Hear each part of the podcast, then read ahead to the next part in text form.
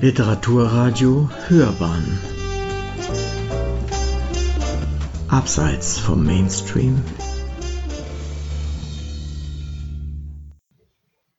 Zeichen und Zeiten Anthony McCartan Going Zero Es gibt keine Geheimnisse mehr. Wir alle stehen heute nackt im grellen Scheinwerferlicht. Noch vor einigen Jahren, recht naiv, wunderte ich mich über Online-Werbung.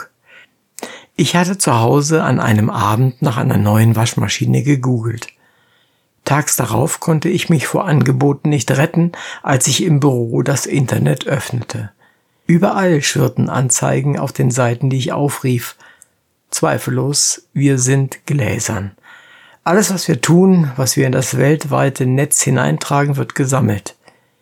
Nicht nur Krimiserien zeigen uns, was mittlerweile Behörden an Daten selbst rein legal zusammentragen können. Weit beängstigender sind die Möglichkeiten und Wege der Tech-Konzerne.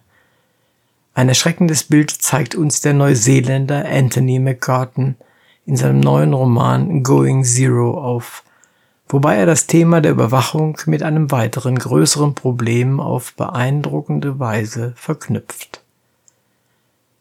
Drei Millionen Euro Siegprämie.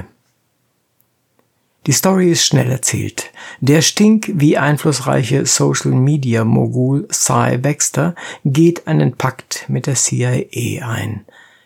Gemeinsam führen sie einen Wettbewerb durch, einen Beta-Test, um die Möglichkeiten von Baxters Unternehmen Fusion auf Herz und Nieren zu prüfen – denn der hofft auf einen ergiebigen Auftrag seitens des US-amerikanischen Geheimdienstes.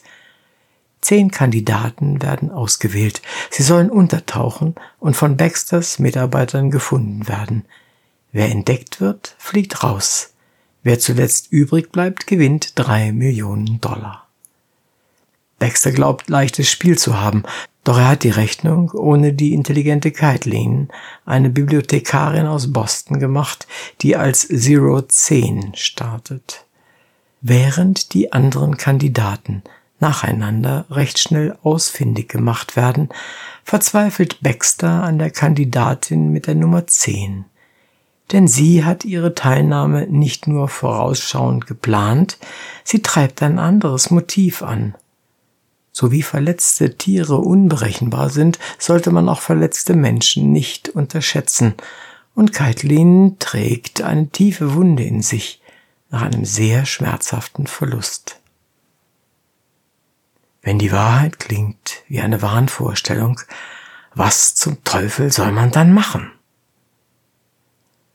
Anthony McCartan, 1961 im neuseeländischen New Plymouth geboren, arbeitete einige Jahre als Zeitungsreporter, ehe er unter anderem kreatives Schreiben studierte. Als 25-Jähriger verfasste er mit Stephen Sinclair das Theaterstück Ladies Night, das zu einem internationalen Erfolg und in ein Dutzend Sprachen übersetzt wurde und 2001 den Molière-Preis gewann. Folgend schrieb McGarten neben Theaterstücken auch Lyrik, Romane und Drehbücher. Seit mehr als 15 Jahren arbeitet er als Drehbuchautor und Filmproduzent. Mehrfach war er für einen Oscar nominiert. 2018 wurde McCartan in die Academy of Motion Picture Arts and Sciences berufen, die unter anderem jährlich die Oscars vergibt. Verrückte Strategien dass Going Zero durchaus eine wohl baldige Vorlage für einen spannenden Thriller abgeben könnte, merkt man schnell bei der Lektüre. Der Roman lebt von schnellen Szeneriewechseln, Cliffhängern sowie überraschenden Wendungen, die teilweise auch in der Entwicklung verschiedener Protagonisten angelegt sind. Erst nach und nach lüftet der Autor das Geheimnis um seine Heldin, die bewusst im Rampenlicht steht, während die anderen neun Kandidaten eher schnell abgehandelt werden, wobei sie jeweils dank einer eigenen kurzen Biografie plastisch werden und über eine teils auch verrückte Strategie verfügen, um den Fusion-Fahndern zu entkommen. Der eine verreist, der andere setzt eine falsche Wand in sein Haus, eine Kandidatin liebäugelt mit Kriminellen. Sie spürt geradezu, wie sie auf ihr herumkrabbeln, sie inspizieren, sie durchleuchten, ihr so nahe kommen, als tastete tatsächlich jemand ihren Körper ab. Wirken diese kleinen Stories geradezu erheiternd, wird an Kaitlins Schicksal ein tiefer Abgrund deutlich. Wird sie in ihrem verzweifelten Ringen ihren Verfolgern zu entkommen und gleichzeitig ihr eigentliches Ziel zu erreichen, zu einer Heldin der Herzen.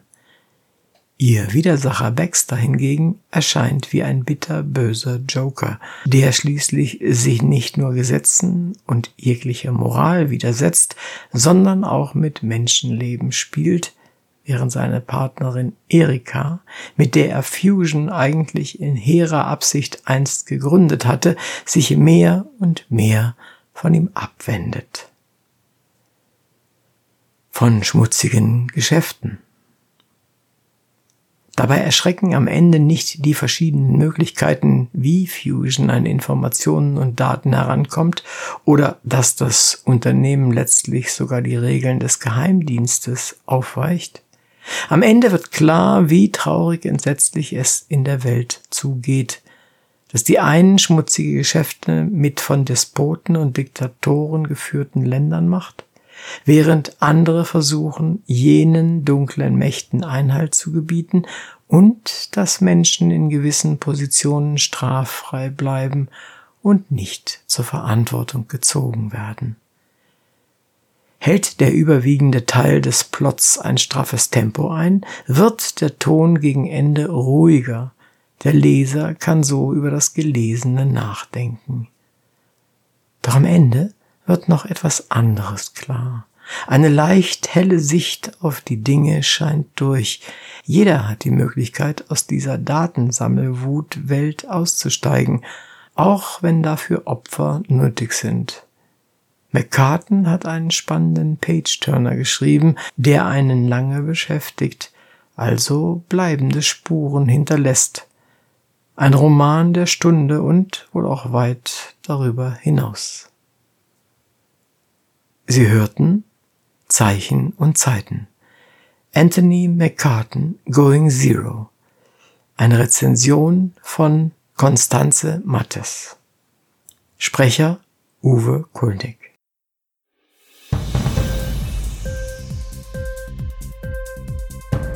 Dir die Sendung gefallen? Literatur pur, ja, das sind wir. Natürlich auch als Podcast. Hier kannst du unsere Podcasts hören. Anchor, Spotify, Apple Podcast, iTunes, Google Podcasts, radio.de und viele andere mehr.